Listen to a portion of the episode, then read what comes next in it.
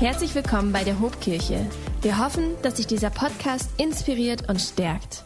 Hoffen wir allein in diesem Leben auf Christus, so sind wir die elendsten unter allen Menschen. Nun aber ist Christus auferstanden von den Toten als Erstling unter denen, die entschlafen sind.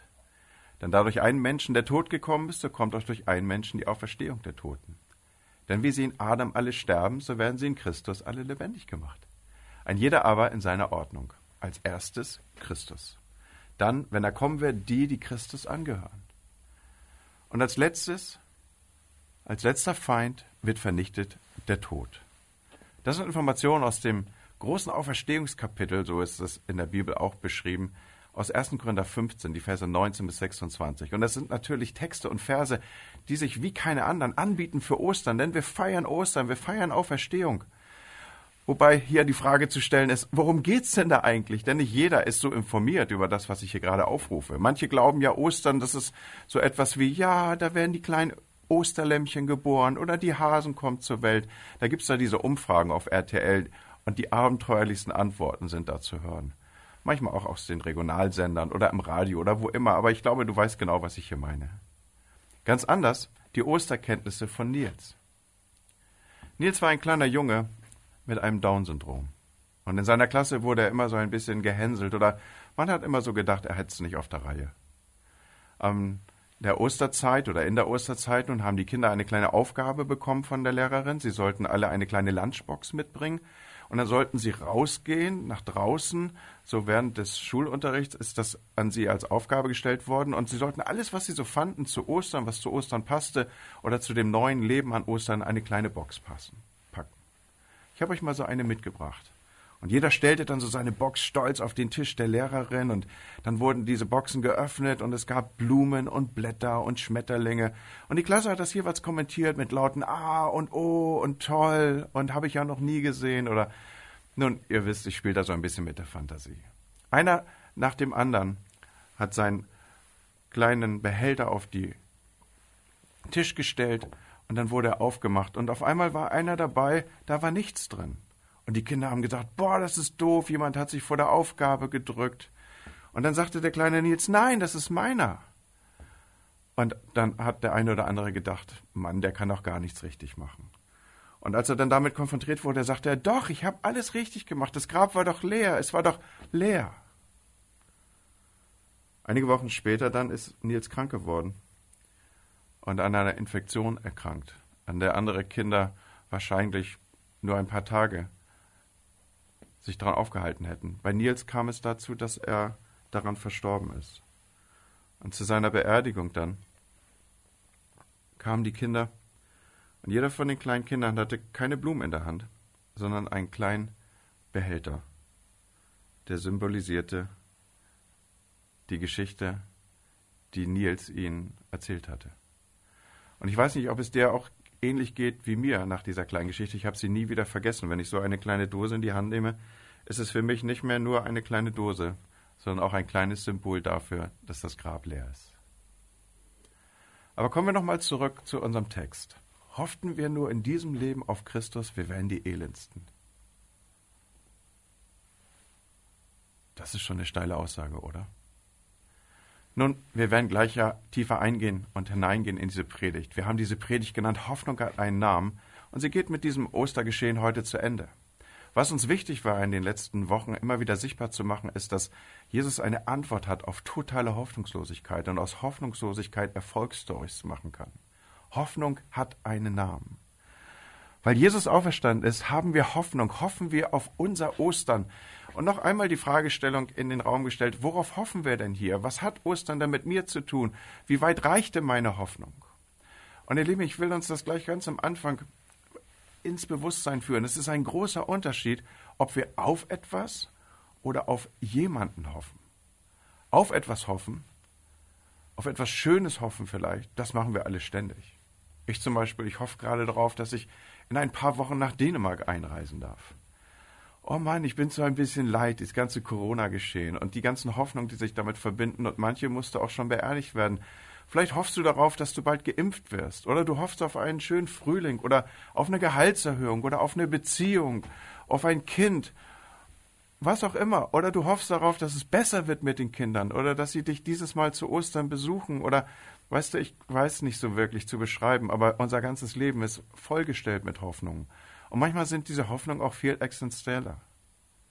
Dann hoffen wir darauf, dass es nicht Krebs ist. Bitte Gott, lass es nicht Krebs sein, nicht Demenz, nicht Parkinson. Das Problem ist dann, dass wenn diese Hoffnungen enttäuscht werden und sie nicht eintreffen, dann reduzieren wir unsere Hoffnung und unsere Hoffnungen werden kleiner. Und da, wo du dann eben gedacht, gedacht hast oder ausgesprochen hast, diese Hoffnung, lass es kein Krebs sein, da, da wird es dann vielleicht zu einer Hoffnung, noch einmal den Frühling zu erleben, noch einmal zu sehen, wie die Enkelkinder heiraten. Ihr Lieben, die Wahrheit ist, in diesem Leben hier und jetzt erfüllen sich unsere Hoffnungen immer nur vielleicht und dann auch irgendwie bedingt, aber stets nur auf Zeit. Wie anders ist es, wenn wir nicht auf etwas hoffen, sondern auf jemanden hoffen. Manchmal gibt es ja auch gar nichts mehr zu hoffen. Ich habe dabei an eine kleine Geschichte gedacht, die sich in der Bibel im Neuen Testament ereignet. In dieser Geschichte ist alles, worauf man hoffen könnte, zu Ende gekommen.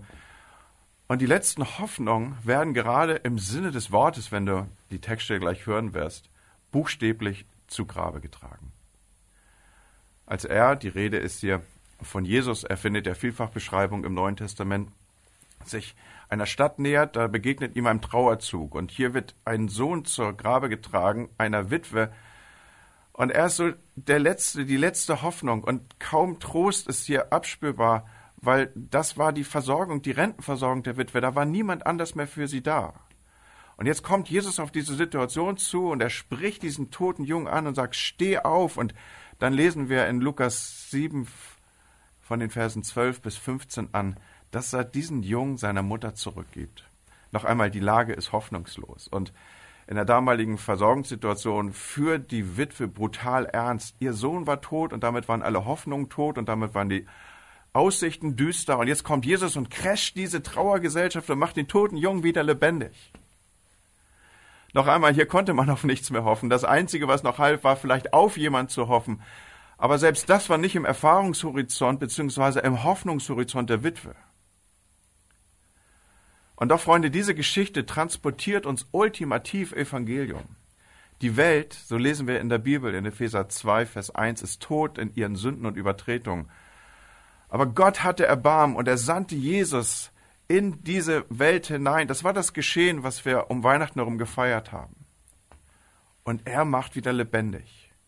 Ist das nicht genau auch unsere Geschichte, wie uns Jesus begegnet im Evangelium? Auch wir hatten doch eine ganz persönliche Begegnung mit dem auferstandenen Christus. Jesus hat sich wie über den toten Jungen auch über uns erbarmt und es war nicht unser Verdienst. Nein, wir haben nicht danach gerufen. Wir haben nicht mal darauf gehofft wahrscheinlich. Und es ist so, Erlösung kann man sich auch nicht verdienen.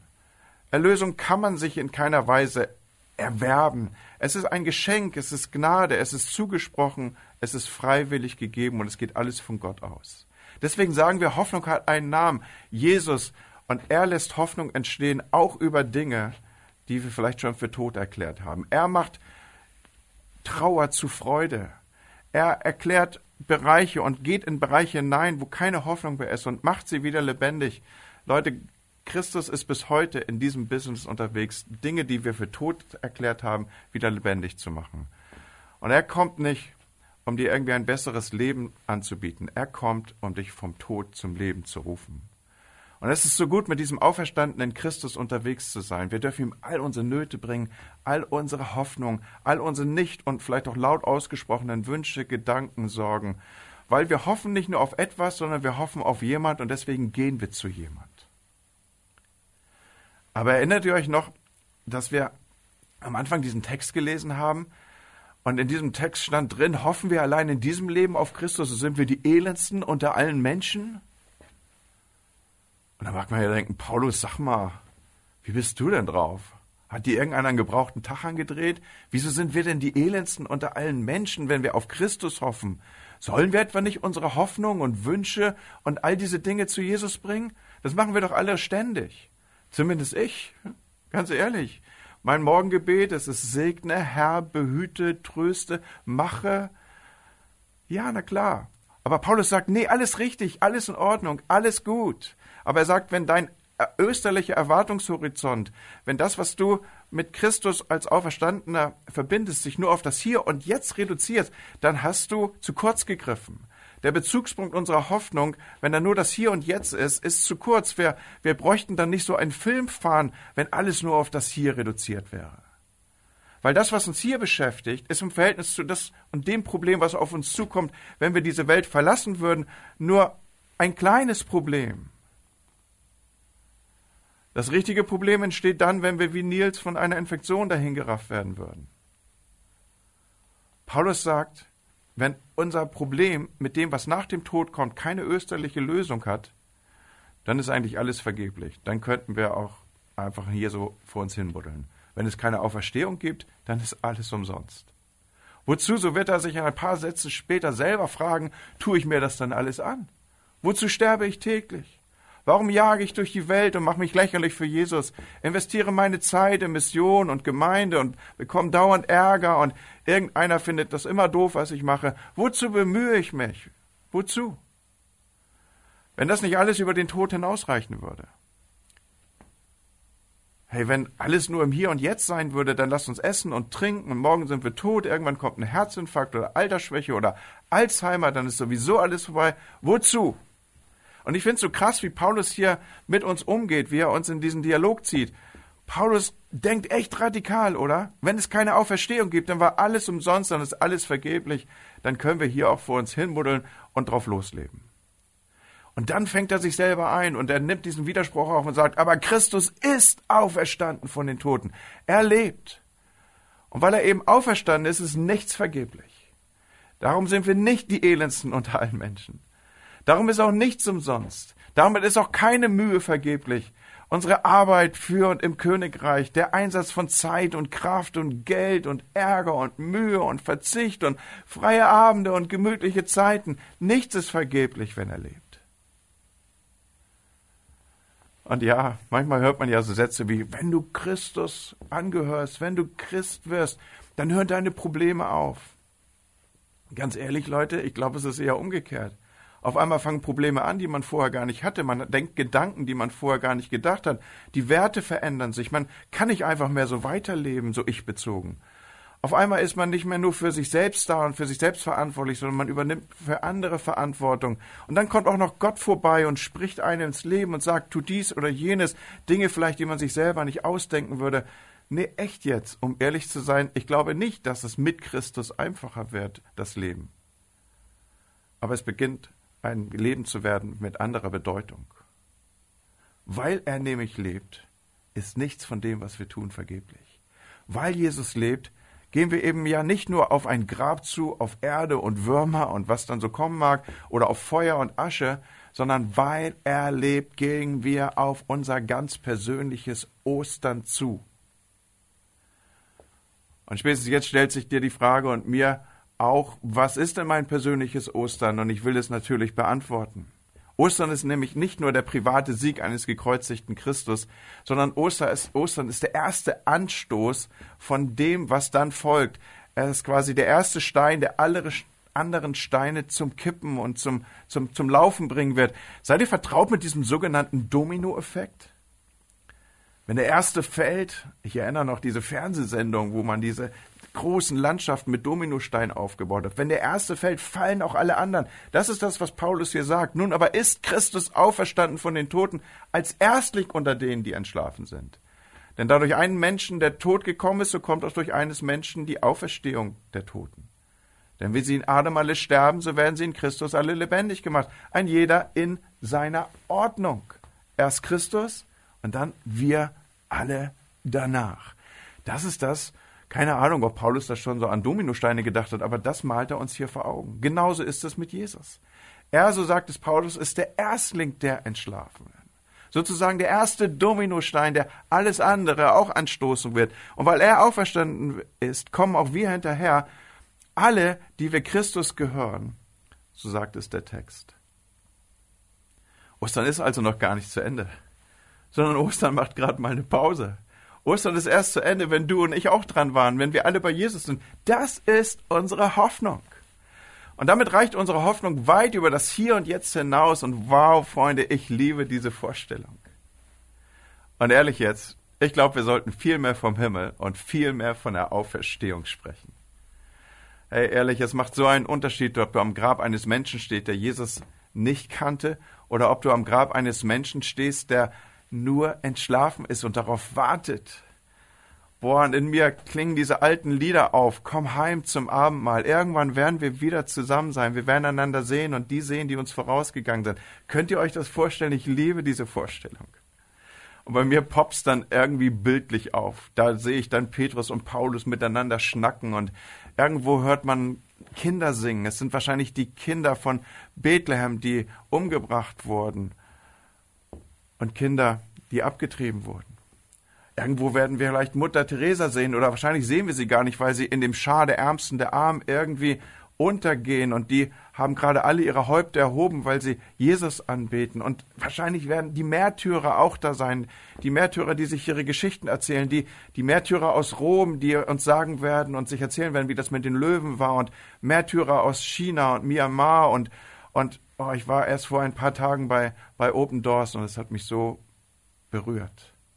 Oder könnt ihr euch vorstellen, dass Rainer Bonke und Johann Wichern Rollstühle vor sich herschieben?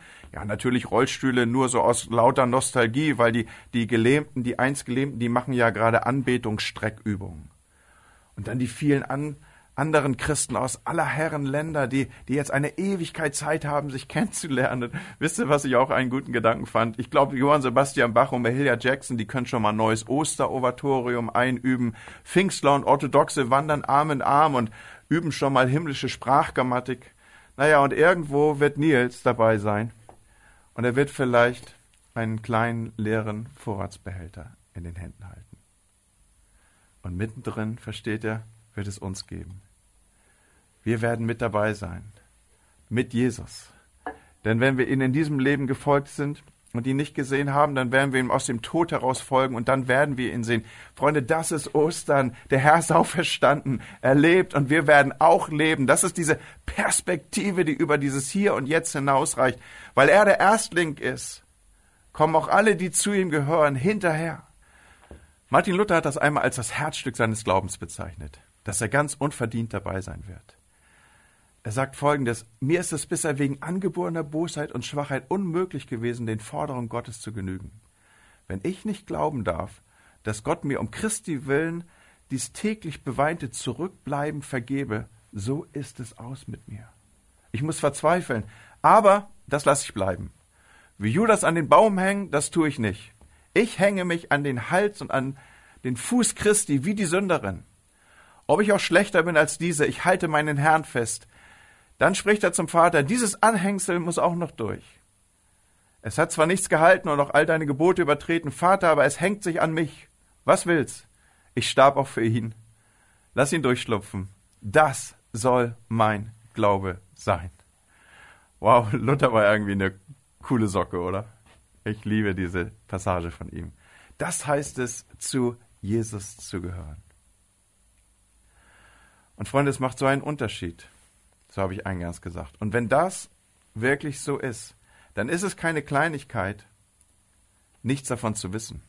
Es ist auch nicht einfach ein Zeichen mangelnder Bildung, dass man nicht weiß, was Ostern ist oder dass man glaubt, das hätte etwas mit Hasen zu tun oder Lämmern oder was auch immer. Wenn nichts vergeblich ist, weil er lebt, wenn nichts vergeblich ist, weil er auferstanden ist, dann gibt es nichts Wichtigeres, als Menschen zu erzählen, dass es einen Sieger über den Tod gibt und dass die Türen und Toren jedermann offen stehen für den, der sich Jesus anschließen will. Und das müsste dann jeder und sollte dann jeder Mann und jede Frau und jedes Kind und überhaupt jeder wissen, dass Hoffnung einen Namen hat und dass dieser Name Jesus ist. Denn daran hängt ja die Frage, das ist das, worauf uns Paulus ja zuführt in diesem Text. Paulus macht es in unserem Text sichtbar. Ob dieses unsere Hoffnung oder ob dieses unsere Zuversicht ist, hängt daran, zu welcher Familie du und ich gehören. Zur Adams Familie zur Je oder zur Jesus Familie. Zur Beerdigungsgesellschaft Adam und Söhne oder zur österlichen Auferstehungsparty von Jesus. Es kommt darauf an, zu wem wir gehören. Die, welche Christus gehören, war so dieser Schlüsselbegriff in unserer Textstelle. Erinnert ihr euch, Paulus macht diese Aussage. Ich lese uns den Text nochmal. Denn wie sie in Adam alle sterben, so werden sie in Christus alle lebendig gemacht. Ein jeder aber in seiner Ordnung. als Erstling Christus. Danach, wenn er kommen wird, die, die Christus angehören oder die zu Christus gehören oder auch die sein sind. Das sind einfach nur, hier habe ich jetzt einfach nur gespielt mit unterschiedlichen Übersetzungen. Auf eine Sache will ich zum Schluss noch hinweisen. Weil Jesus auferstanden ist, muss auch der Tod abdanken. Paulus schreibt das und ich habe bewusst diesen Text aufgenommen in Vers 26. Der letzte Feind, der vernichtet wird, ist der Tod. Der letzte Feind, der vernichtet wird, ist der Tod. Erst wenn der Tod abdankt, erst dann ist Ostern vollendet. Erst dann ist final über den Tod triumphiert.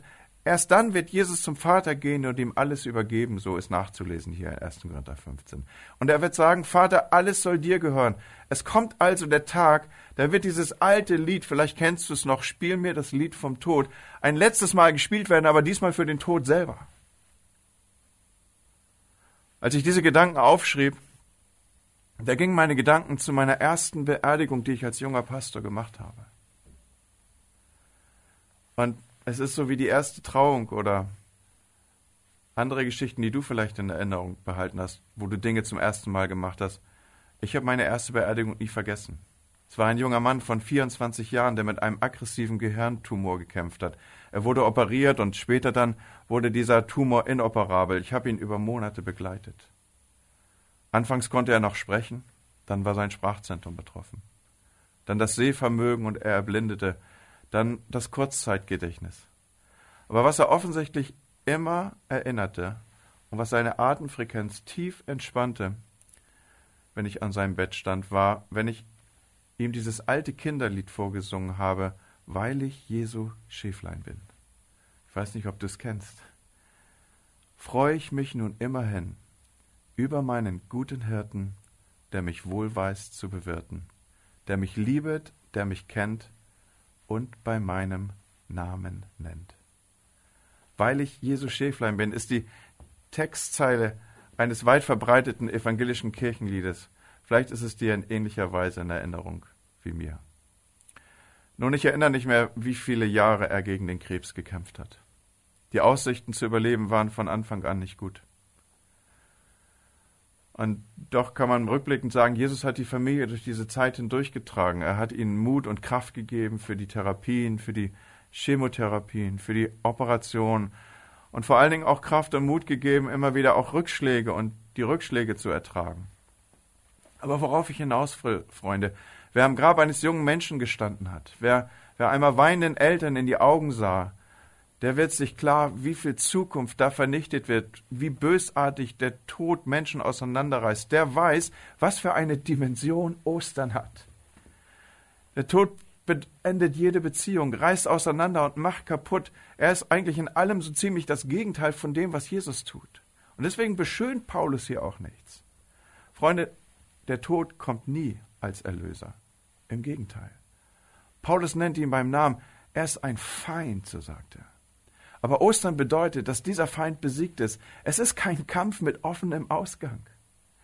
Man kann das Ende schon spoilern. Das Ende steht schon fest. In dem kleinen Friedhofsgarten bei einem leeren Grab vor 2000 Jahren, da ist das Ende des Todes besiegelt worden. Da wurde entschieden, wer siegt. Nils hat es gewusst. Das Grab ist leer. Der Tod hat sich an Jesus verschluckt. Noch kann er grausam zuschlagen, aber seine Tage sind gezählt. Seine Niederlage steht fest. Ihr Lieben, das ist Ostern. Der Herr ist auferstanden. Er lebt. Und wir sollen auch leben und wir dürfen auch leben und wir werden leben und wir werden uns wiedersehen und wir werden unser ganz persönliches Ostern erleben. Ostern hat was mit dir und mit mir zu tun. Warum? Weil Hoffnung hat einen Namen, Freunde. Und dieser Name ist Jesus. Er ist auferstanden und er lebt. Und weil er lebt, werden auch wir leben. Er war der Erstling und wir kommen danach. Und wir werden auf eine großartige Zukunft zugehen. In diesem Sinne, für Christen gilt es immer, das Beste liegt noch vor uns. Und es wird großartig.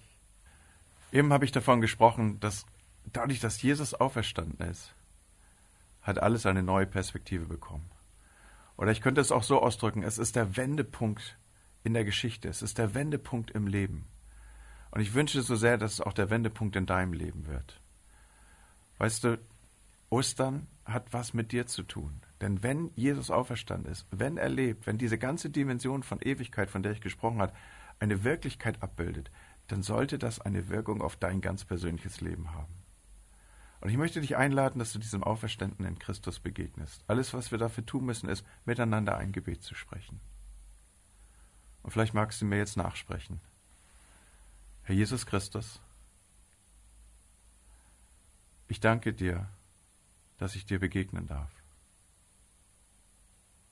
Und dass du mich suchst und gefunden hast an diesem Morgen mit den Worten der Predigt. Ich möchte mit dir unterwegs sein. Ich möchte dich kennenlernen. Ich möchte mit dir leben. Vergib mir meine Sünde und schenk mir ein neues, ewiges Leben. Amen. Und das, was mir jetzt noch bleibt, ist, du solltest dir unbedingt einer Gemeinde anschließen.